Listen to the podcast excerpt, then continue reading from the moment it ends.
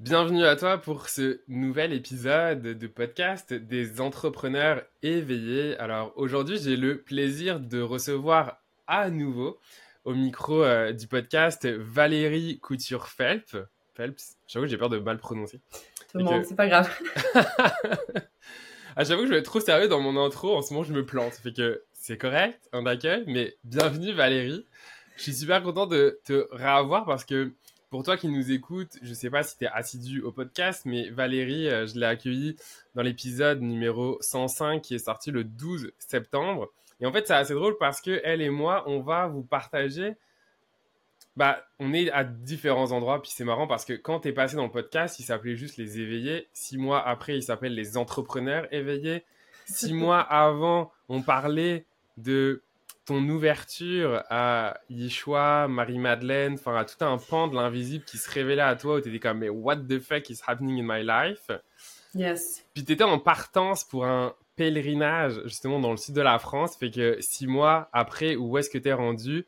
Qu'est-ce qui se passe dans ta vie? C'est ça que je vous propose de voir dans l'épisode d'aujourd'hui. Fait que c'est parti. Fait que peut-être pour les gens qui te connaissent pas, pour les personnes qui n'ont pas écouté l'épisode du 12 septembre, que je t'invite à aller écouter. Est-ce que tu peux te présenter? En même temps, j'ai envie de dire que tu n'es plus la même Valérie qu'il y a six mois. Fait que, anyway, même si tu as écouté l'épisode du mois de septembre, Valérie, qui es-tu aujourd'hui?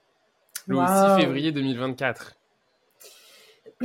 Euh, je suis toujours euh, la même femme, avec plus de, de richesse, de, de compréhension, de vision, de clarté, d'assurance, de confiance de précision.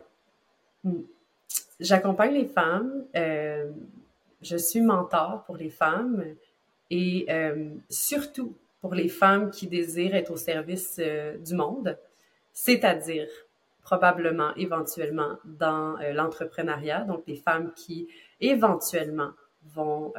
en fait, c'est celles qui sont à cheval, donc qui ne s'admettent pas encore, Mm-hmm. Mais à, mes côtés, à un moment donné, elles s'admettent. Elles admettent que c'est probablement pour elles aussi cette réalité-là de, créer euh, une réalité dans laquelle elles se sentent pleinement exister, dans laquelle elles œuvrent, donc c'est-à-dire aussi dans leur propre travail, dans leur entreprise, euh, dans leur famille, dans leur maison, dans leur communauté. Donc, euh, ce qui est arrivé depuis six mois, ben c'est pas mal ça, je te dirais. Beaucoup plus d'assurance, beaucoup plus d'assises dans ce que je propose, dans ce que j'offre, euh, avec une grande détermination aussi, puis des grandes visions. Ouais. On va en parler de, ces grandes visions. Moi, j'ai eu la chance et l'honneur, en fait, parce que bah, pour vous qui nous écoutez, Valérie et moi, finalement, on se connaît quoi que depuis six mois, mais alors, quelle, quelle riche j'ai le mot collaboration, mais même amitié qui, qui s'est créée depuis. Puis j'ai eu cette chance, parce que, en tout cas, ça n'a pas été pensé euh, consciemment, mais t'accompagner d'une certaine manière à distance dans, dans ton pèlerinage. Complètement. J'aimerais ça qu'on revienne sur ça, parce que c'est juste impressionnant le cheminement par lequel tu es passé. Moi qui, dans ma mission aujourd'hui, puis justement, tu fais partie des personnes qui ont contribué à m'aider aussi euh, qu'on le veuille ou pas, mais à m'asseoir avec beaucoup plus d'ancrage sur ma mission à moi, qui est plus d'aider justement les entrepreneurs à prendre confiance dans leurs capacités, dans, dans, leurs dons, puis à pleinement les exprimer. Puis j'ai eu la chance de contribuer à mon humble niveau à moi, à, ta, à ton expansion. Moi, je, vois ça comme ça. Mais j'aimerais ça que tu nous parles parce que beaucoup de gens aujourd'hui peuvent vivre des éveils, euh, des visions, mais c'est pas facile. Fait que j'aimerais ça que tu nous parles de ton cheminement de, de, de, la première fois à maintenant. C'est quoi les challenges par lesquels on passe? Euh, J'ai pas envie d'en dire plus, j'ai envie de m'arrêter là. C'est quoi les challenges qu'on vit? Ben, premièrement, j'ai envie de te dire merci parce que bien sûr que tu as contribué euh, de près, de loin. Euh, les choses se sont tissées un peu malgré nous. On a écouté ce qui était là à chaque instant pour s'accompagner du mieux qu'on pouvait. Fait que je, te, je tiens à te remercier pour ça. Euh, oui, c'est important pour moi. Alors, pour répondre à ta question, c'est une grande question quand même, Florian, mais euh, je vais essayer d'y répondre euh, avec précision. ce que je me suis accordé de faire en partant dans ce pèlerinage-là, premièrement, c'était vraiment de faire une coupure entre entre mon commerce que j'avais et euh, tout ce que j'avais entrepris depuis les deux dernières années. Et euh, mon rôle de mère, mon rôle de femme, mon rôle de conjointe, tout ça avait besoin de prendre une distance, quoique tout allait bien, à part le fait que je venais de fermer puis que j'avais vraiment besoin de, de faire un mise à jour. J'avais besoin de juste prendre ce moment-là pour moi. Puis, ben, la vie, comme on en a parlé aussi dans cet épisode-là, m'a amené à prendre une décision qui était le pèlerinage. Rendu là-bas, il s'est passé des choses incroyables, des choses que j'ai encore du mal à expliquer. C'est comme les ceux, celles qui étaient là, ceux qui étaient là comprennent. Euh, mais après ça, c'est tellement grand, c'est tellement profond euh, que ça devient difficile de tout expliquer euh, ce qui s'est passé là-bas. Quoique mon intention pour ce pèlerinage-là, c'était vraiment d'accepter de me révéler pleinement parce que toute ma vie dans l'entreprise aussi de moments sacrés, je l'ai toujours faite. Donc, c'est toujours des cycles différents.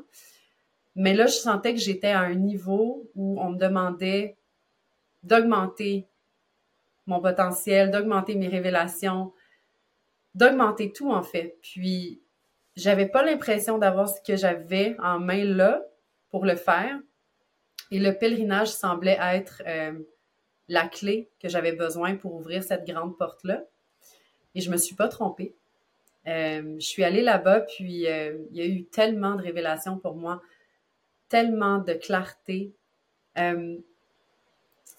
C'est sûr que quand je suis revenue, j'ai eu besoin d'un moment d'intégration pour comprendre dans quels souliers je re-rentrais parce que je me sentais vraiment comme si mes souliers étaient trop petits pour la personne, la femme que j'étais devenue en un mois.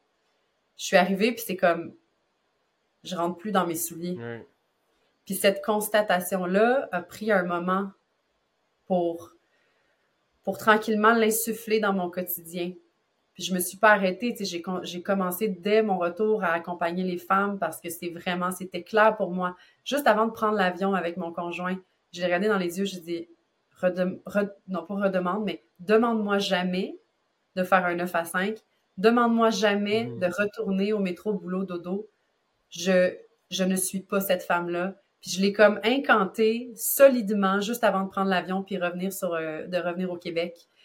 Et puis me regarder vraiment avec comme je m'attendais premièrement pas à cette phrase-là, mais il y avait juste pas de mots. Il était juste comme je l'accueille, je l'accepte, c'est ça qui est ça. Puis quand je suis revenue, je suis revenue avec cette intention-là, mais de constater que ce que j'avais laissé, c'est comme si tu arrives dans un appartement qui est pas le tien, en fait. C'était comme j'arrive chez moi, puis j'avais l'impression de pas être chez moi. Mm-hmm. Tout, tout venait de chavirer dans, ma façon de voir la vie, dans comment j'avais envie de d'œuvrer, de me mettre au service de toutes ces visions que je chérissais et que je me m'autorisais pas. Là, tout d'un coup, je venais de m'autoriser à les vivre. On me demande de te poser là, parce que, en fait, ça, ça veut que je te demande ces visions, ces vérités sur lesquelles tu as connecté. Comment, comment on fait Comment Non, c'est pas comment on fait.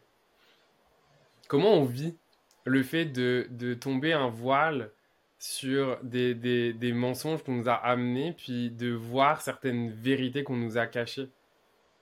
Comment toi, en tant qu'humaine incarnée, t'as vécu ça? Euh, il y a toujours un processus de est-ce que c'est vraiment ça? Est-ce que c'est vrai? De confronter un peu la réalité qu'on fait face à ce moment-là? Ensuite, il y a beaucoup de peine, beaucoup de colère. Euh, j'ai eu des moments dans mon pèlerinage où je devais m'isoler, je devais m'éloigner du groupe parce que euh, je comprenais pas quoi en faire à ce moment-là parce que je trouvais ça trop grand pour moi. Euh, je me sentais dépassée. Euh, je me rappelle, euh, j'étais à l'Ermitage de Galamus, c'est comme une des grottes cathédrales les plus incroyables dans, dans les lieux que j'ai visités. Et puis à un moment donné, je suis sortie à l'extérieur, je me suis mise euh, sur le plateau, j'ai regardé le soleil, le paysage, je me suis mise à, je me suis effondrée en fait, j'ai pleuré à genoux parce que littéralement, je savais pas quoi faire avec ça. Puis je me suis autorisée de vivre les émotions de je, c'est plus grand que moi, j'ai pas j'ai pas le contrôle, j'ai, j'ai, je dois absolument comme juste me laisser aller, me laisser traverser par les émotions qui sont là, puis c'est ça le chemin en fait. C'est pas d'essayer de comprendre immédiatement qu'est-ce que j'ai à faire avec tout ça, c'est de me laisser vivre ce qui est là maintenant, qu'est-ce qui est vivant, qu'est-ce qui s'éveille au contact de cette vérité-là. Euh, et ensuite, tranquillement, de fil en aiguille, en m'autorisant de vivre ces émotions-là, en m'autorisant de vivre justement des émotions qui qui sont pas nécessairement confortables, euh, la clarté vient. Puis le chemin se place, puis les actions à poser ensuite arrivent. Puis j'ai remarqué que c'est quand je résistais à me laisser vivre ces émotions-là, que c'est là où il n'y avait pas. C'est comme j'arrivais à un cul-de-sac où je savais pas du tout quoi faire à part supporter, tenir un inconfort, qui avait pas besoin de rester là, qui avait juste besoin de me traverser en fait. Mm-hmm. Est-ce que tu serais ouverte, j'imagine que oui, parce que moi ça me pousse à t'amener là-dedans, euh, à nous partager ces vérités auxquelles auxquelles tu as, connecté? Ouf.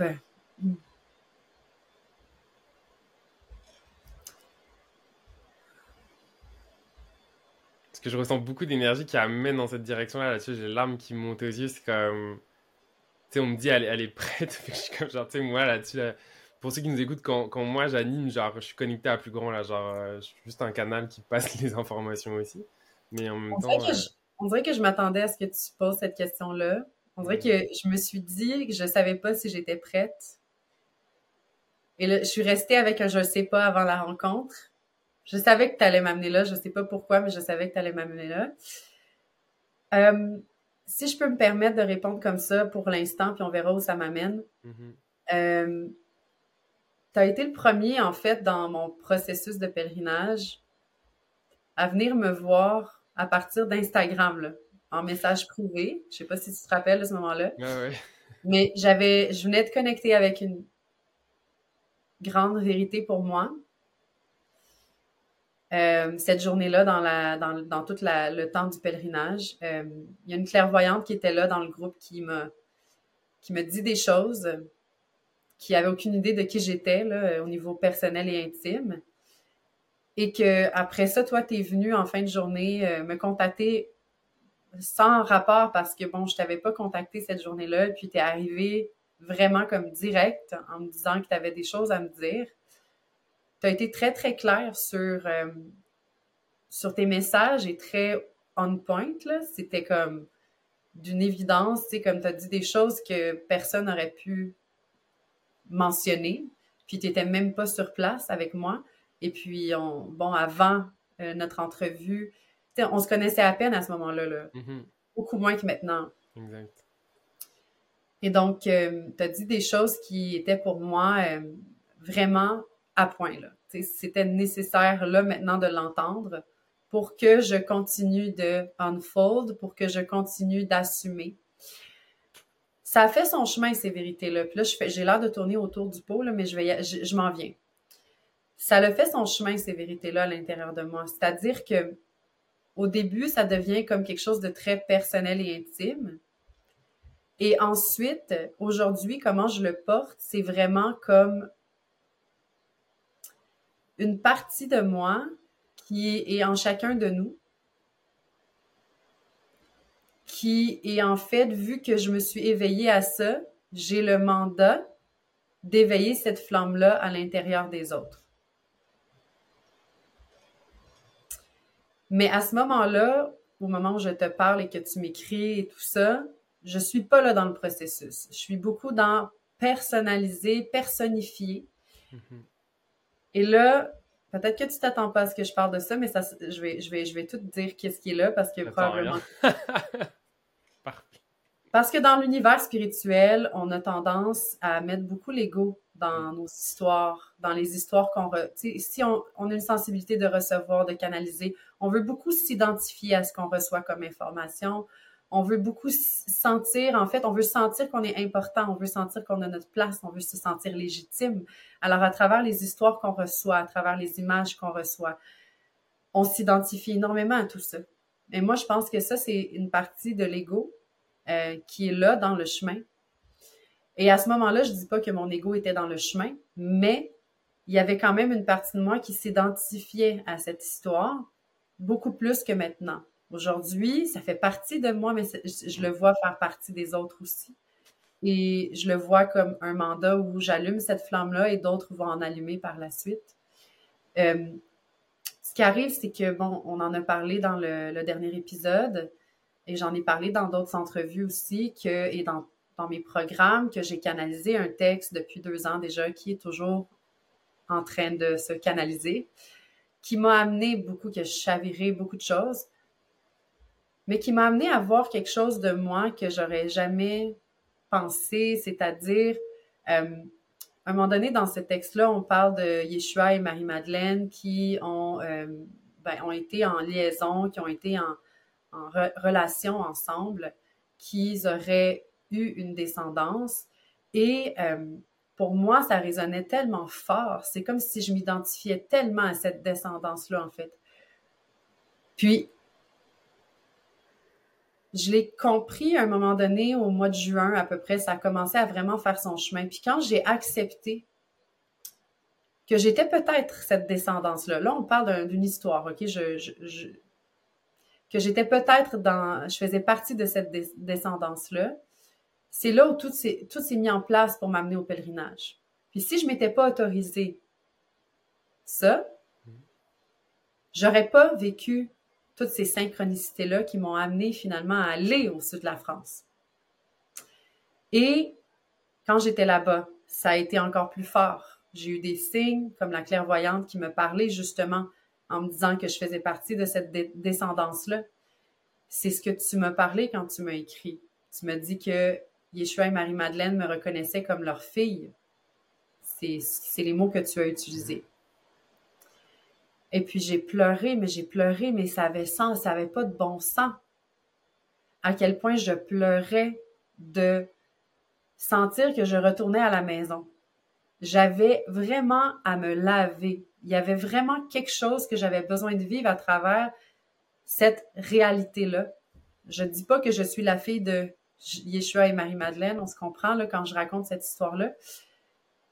Mais j'avais à vivre ça, j'avais à le ressentir, j'avais à vivre ce scénario-là pour me, pour vivre des émotions qui, puis vivre des mémoires, des remémorations, parce qu'il y a tellement de mémoires qui sont venues en m'autorisant ça. Je, je, me suis vue, euh, il y a 2000 ans, je me suis vue en Égypte, je me suis vue à plein d'endroits dans l'histoire. Alors, j'ai eu accès à des clés de remémoration incroyables, puissantes, qui m'ont amené finalement à tranquillement venir m'asseoir dans ce que j'ai nommé en début d'entrevue sur où j'en suis aujourd'hui. Mais aujourd'hui, puis dans mon processus, ce qui arrive, c'est que je ne dis pas que je suis la fille de Yeshua et Marie-Madeleine.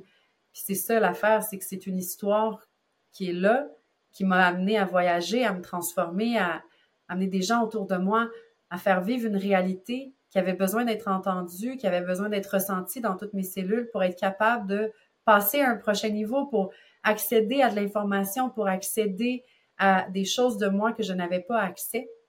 Et je pense profondément que Yeshua et Marie-Madeleine ont vraiment ensemencé la planète avec leur savoir et leur sagesse. Ils font partie de la lignée de la rose et je pense qu'il y en a d'autres aussi qui font partie de ça. Et je pense que c'est des, des ensemencements de conscience et je crois qu'on est plusieurs à porter cette conscience-là à l'intérieur de nous, peu importe toutes les autres histoires et bagages génétiques qu'on porte, je pense que pour la plupart d'entre nous, on porte cette conscience-là à l'intérieur de nous.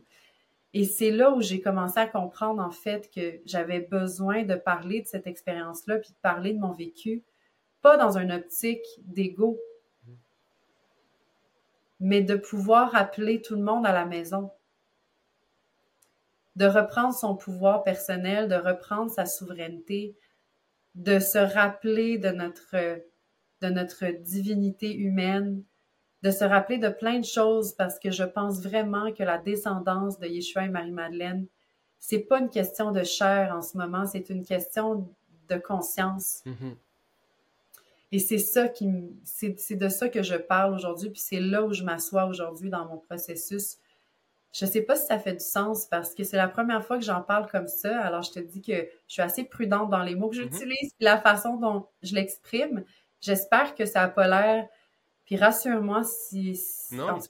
Moi, je, je, je, trouve que ça fait énormément de sens. Puis ça amène. En fait, ça parle plus ici d'une intelligence collective, d'une énergie, en fait, qui demande à, à être activée, à être présente. Il y a vraiment une notion aussi de rétablir des, des vérités. Exact. Et au contraire, je trouve que ce qui est intéressant dans ce que tu amènes, c'est un, tu l'as nommé, c'est un retour à soi. Parce que c'est pas des vérités qu'on trouve justement à l'extérieur, mais c'est des vérités auxquelles on connecte à l'intérieur de nous, auxquelles on réagit. Et c'est aussi ce que tu transmets aujourd'hui dans, dans, tes cercles, dans tes programmes, que ce soit initiation ou autre, c'est ces clés-là que tu partages, que tu transmets. Mais ensuite, c'est une responsabilité individuelle de chacun de comment on les reçoit. Enfin, moi, je parle, je parle comme ça parce que j'ai participé à, initiation avec toi. Puis la manière dont les, les, les, codes, l'histoire, les textes que tu lis résonnent, genre, c'est pas toi qui crée la résonance. Chacun a la responsabilité de la résonance de ce qu'il reçoit et de ce qui est là. Mais en revanche, une fois qu'il y a une résonance, on peut pas faire comme si ça n'existait pas. Exact. Et donc, il y a vraiment et en plus dans l'énergie collective dans laquelle on est présentement, enfin je veux dire, ça nous dépasse toi, moi, il y a vraiment cet appel à revenir à la, vérité et de, faire tomber un petit peu d'une certaine manière les... Je sais pas pourquoi là, ça veut vraiment que ça m'amène là, là-dedans. les, les, mensonges, enfin les, manipulations, la manière dont l'histoire aussi a été, racontée et manipulée finalement au service plus justement d'ego, là, de personnes qui ont voulu contrôler finalement la suite. Exact. Mais cette histoire-là a tellement été justement contrôlée depuis tellement longtemps que c'est, c'est profond quand tu commences à y toucher. Tu touches à des ondes de toi de, de survie, beaucoup. Euh, donc, clairement que quand on commence à toucher à cette histoire-là, puis on commence à regarder dans cette histoire-là avec un grand H de l'histoire collective de l'humanité, on vient, on vient changer des trucs intérieurs qui sont profonds. Ça vient décloisonner des choses, beaucoup. Et ça nous donne accès, je pense, à toutes les potentialités ça nous donne accès à, pour moi, toutes les potentialités, c'est la route des miracles. Ça nous donne accès à notre plein pouvoir, en fait, parce que c'est ce qui a été exilé. L'histoire qu'on nous a racontée, c'est une version qui a été contrôlée. Il y en a d'autres histoires, puis on ne veut pas les reconnaître nécessairement, même si des manuscrits ont été trouvés en tout cas, l'Église euh, mm-hmm. ne veut pas les reconnaître comme étant des vraies histoires. Donc, ça devient complexe. Et c'est pour ça que de puiser à l'intérieur de soi, puis de voir qu'est-ce que ça nous fait vivre, de côtoyer ces autres potentialités-là, ces autres histoires-là, qui, sont, qui ont un potentiel d'être vraies aussi. Euh, qu'est-ce que ça nous fait vivre intérieurement? Puis je pense que c'est le seul moyen de puiser ce qui a besoin d'émerger de soi au final, quelle que soit la vérité, vraiment la vraie vérité. Si ça nous fait vivre des trucs, c'est parce que il y a des choses à, il y a des choses à, je vois juste à plonger, tu sais, il y a des choses à, à découvrir en fait. Ouais. Comment tout ça, aujourd'hui, ça te supporte au quotidien dans, dans, dans ce que tu fais? C'est, toujours, toujours comme au-dessus de moi, comme une lumière qui m'éclaire, en fait. Donc, euh, c'est quand on parle de ton grand, euh, c'est quoi ta grande mission ou c'est ton pourquoi, c'est quoi, tata, tata. Bon, au niveau entrepreneurial, on peut se poser ces questions-là. Pour moi, ça, c'est ce qui me guide dans tous les aspects de ma vie, en fait ça m'arrive de penser à Yeshua, à Marie-Madeleine, souvent dans une journée. Ça m'arrive de parler, de penser à, la famille sainte, dont, exemple, la, grand-mère de, Yeshua, qui est Anna. J'ai l'impression que dans ce que je transmets, il, s'est toujours insufflé de, de cette forme de sagesse-là, de, de la conscience, euh, ben, j'ai envie de dire la conscience christique. C'est toujours là, ça me guide euh, dans tout ce que je fais, en fait. Puis j'ai l'impression de, porter un héritage profond avec moi que j'ai envie d'insuffler dans tout ce que je fais. Euh, je ne sais pas si ça répond à ta question. Mm-hmm. Mm-hmm. Je ressens, j'ai envie de t'amener sur, euh, sur les expériences en, en breathwork que tu, que tu offres aussi. J'ai en fait, j'ai eu la chance de goûter à plein de choses que tu offres. Et, euh, et, je ressentais énormément aussi tout ça comme, comme, comme force à, la, à l'arrière de toi, justement, qui te, qui te guide, qui te, qui te traverse aussi lors de, de, de ces, de ces séances-là. J'aimerais ça que tu me parles de, de comment comment es supporté là-dedans, parce que je ressens vraiment une, force... Euh, une très grande force qui, te supporte là-dedans. Fait que, j'aimerais ça que tu partages comment, comment tu te laisses porter par ça, en fait. Euh, en fait, ce que j'ai oublié de dire aussi dans toute cette descendance-là de Yeshua et Marie-Madeleine, c'est que il y aurait le prénom Sarah, qui serait la fille dans l'histoire, dans une des histoires qu'on aurait découvert.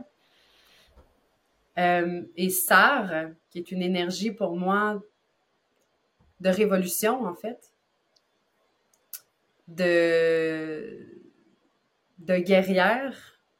Sarah, pour moi, c'est ce qu'elle, représente. Elle représente vraiment euh, une promesse de renaissance. Et Sarah, euh, c'est une énergie que je porte, que j'ai à l'intérieur de moi, qui m'accompagne surtout dans mes séances de, de rebirth mes séances de renaissance, justement. Mm. Et accompagné, bien sûr, de toutes ces énergies-là qui, qui, sont toujours là quotidiennement, mais l'énergie de mes séances individuelles, premièrement, c'est une expérience qui est vraiment unique parce que je te dirais que, oui, bien sûr, j'ai des outils derrière moi. Je suis professeur de yoga, la respiration, tu sais, je m'y connais. J'ai fait aussi une formation en parallèle pour me sentir quand même en sécurité avec ce que je propose pour mettre tout le monde en sécurité. Mais le processus euh, qui est là m'a été, c'est comme, c'est arrivé vraiment comme une remémoration aussi. J'ai, euh, j'ai été guidée à travers une façon de faire que j'applique depuis maintenant deux ans.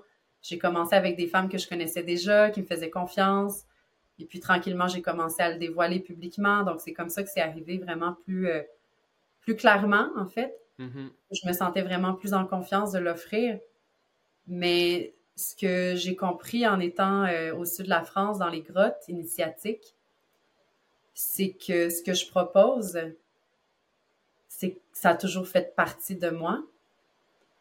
Euh, j'ai dû faire ça, si on croit aux réincarnations, j'ai dû faire ça dans mm-hmm. d'autres vies aussi je pense vraiment que c'est un morceau de, de, ce que je porte qui, qui m'est revenu.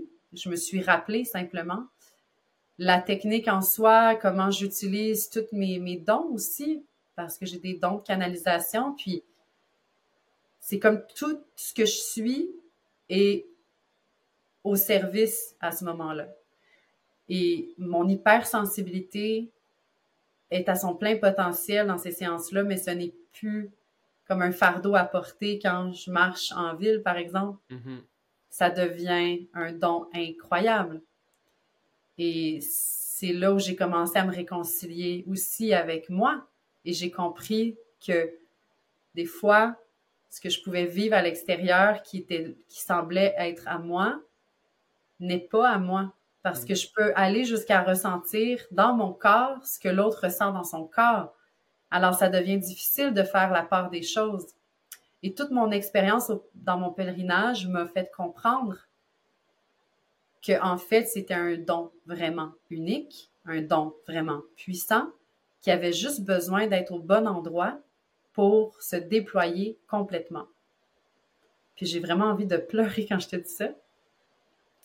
Parce que je me suis réconciliée, non seulement les femmes qui viennent, ou toi, Florian, qui est venu dans mes séances, viennent se réconcilier avec des parties d'eux, puis il y a vraiment une renaissance, il y a un renouvellement d'une vision sur soi-même et tout ça. Mais avec moi-même aussi, ça se passe, quand j'offre ces séances-là. Et j'ai pas de j'ai pas de filtre dans mes séances dans le sens où dans la mesure où je le fais vraiment avec amour et bienveillance, mais tout ce que je ressens, je le nomme, je le dis, tout ce que je vois, je le nomme, je le dis. Et c'est ce qui fait que je pense que c'est vraiment puissant, ces, ces séances-là. Les femmes, elles se transforment à une vitesse éclair. J'ai jamais vu dans toute mon expérience entrepreneuriale une transformation aussi rapide. C'est vraiment incroyable. Et oui, ça vient de formations que j'ai eues, mais c'est pas, c'est 10 C'est 10% de ce que c'est, ce que j'offre. Tout le reste, c'est de la magie pure. Mm-hmm. Puis la magie, elle passe aussi par toi de t'être fait confiance aussi, de laisser émerger cette euh, magie euh, à travers toi finalement.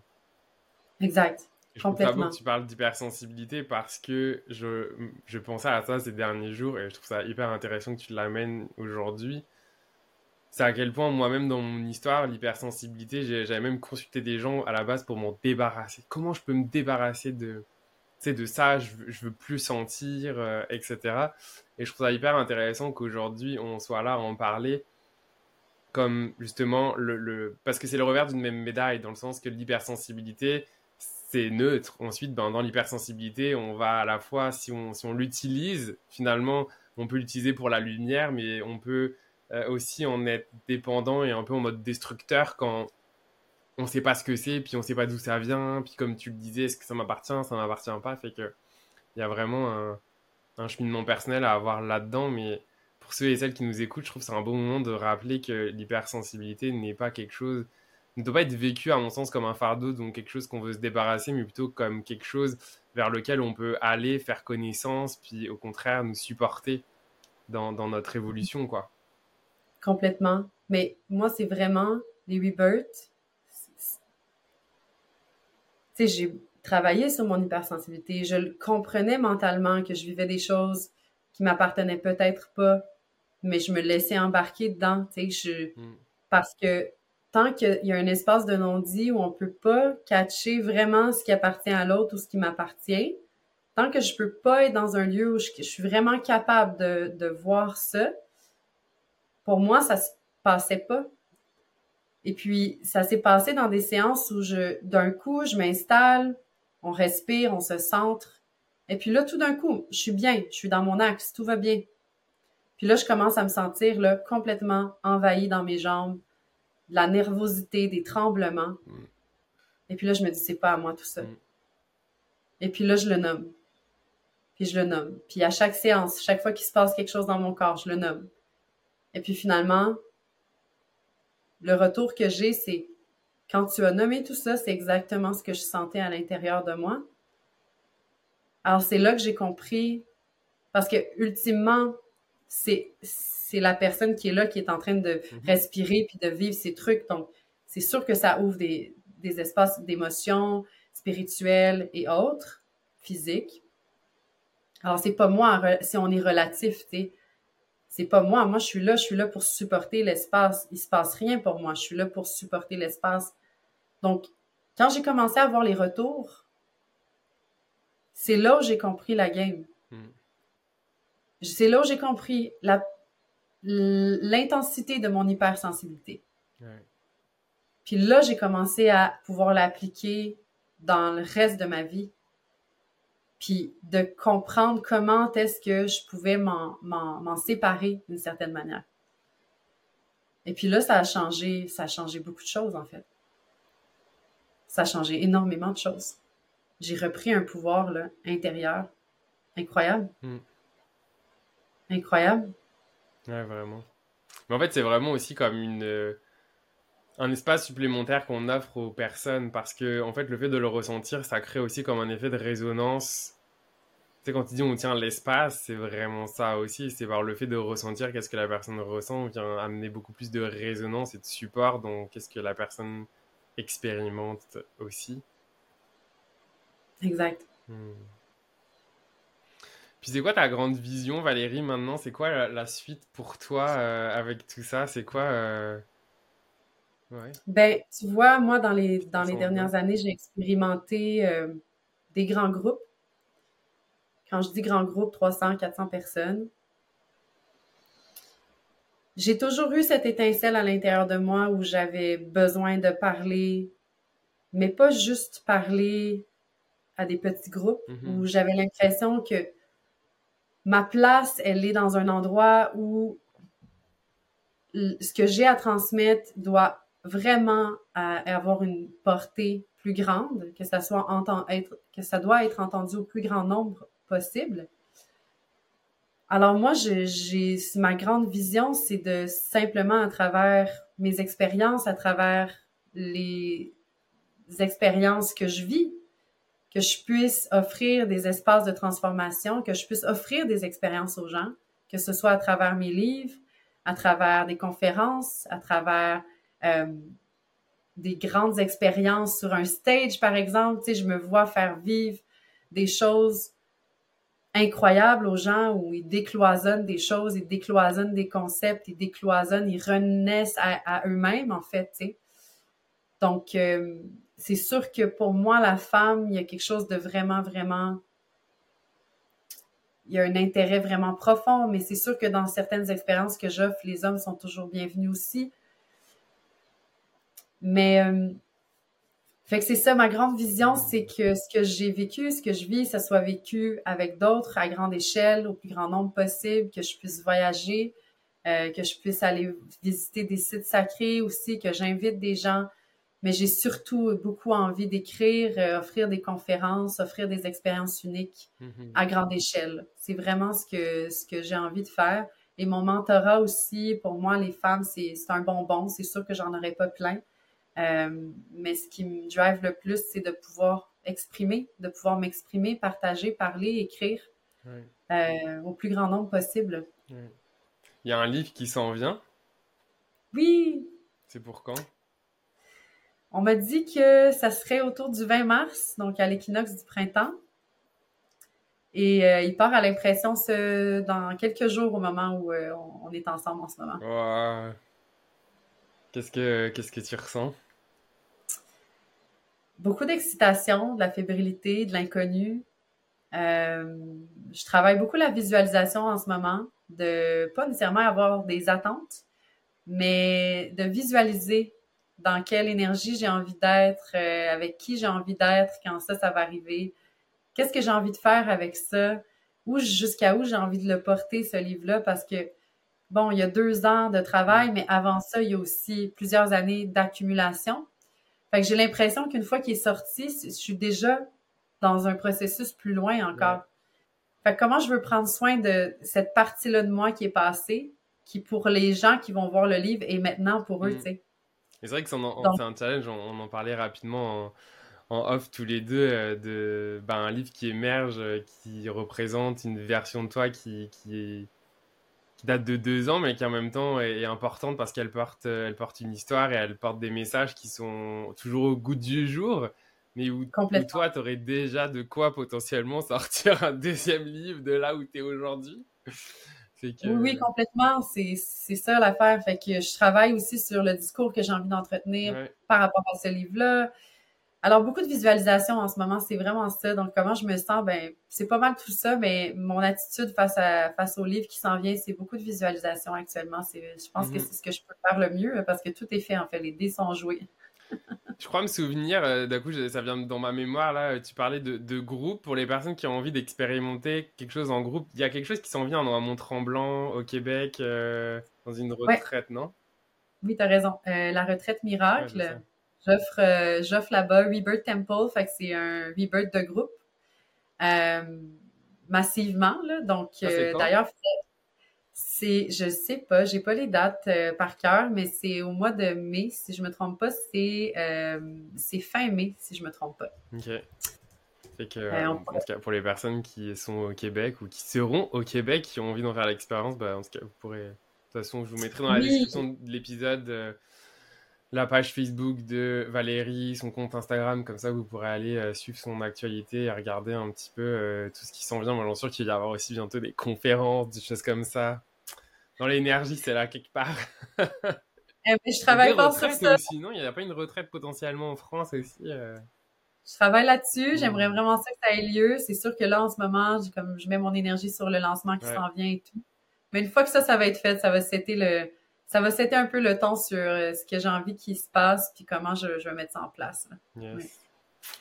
Bah écoute, merci à nouveau euh, d'avoir euh, accepté mon invitation pour euh, la suite de l'histoire de Valérie après l'épisode du, du, 12 septembre.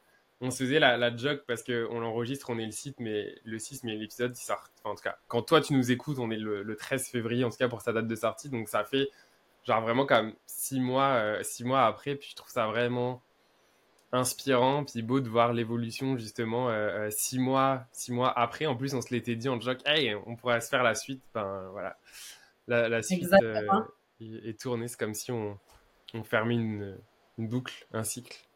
Exactement. Je te remercie Florian pour ta confiance, pour cette belle entrevue. Toujours un plaisir d'être là avec euh, nos belles couleurs euh, thématiques. On est, on est assortis. bah écoute, en tout cas, euh, pour nous, c'est juste un à bientôt. Et pour vous qui nous écoutez, ben, à la semaine prochaine pour un nouvel épisode des entrepreneurs éveillés. À bientôt!